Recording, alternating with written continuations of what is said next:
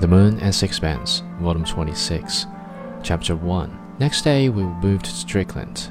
It needed a good deal of firmness and still more patience to induce him to come. But he was really too ill to offer any effective resistance to Stroeve's entreaties and to my determination. We dressed him while he feebly cursed us, got him downstairs into a cab, and eventually to Stroeve's studio.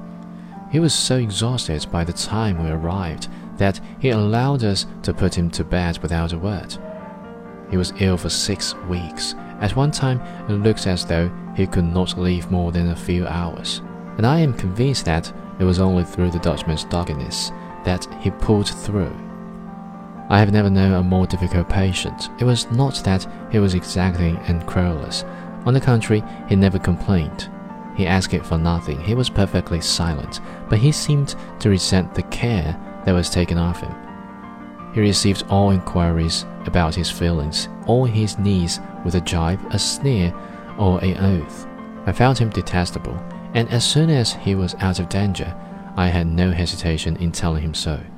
Go to hell, he answered briefly.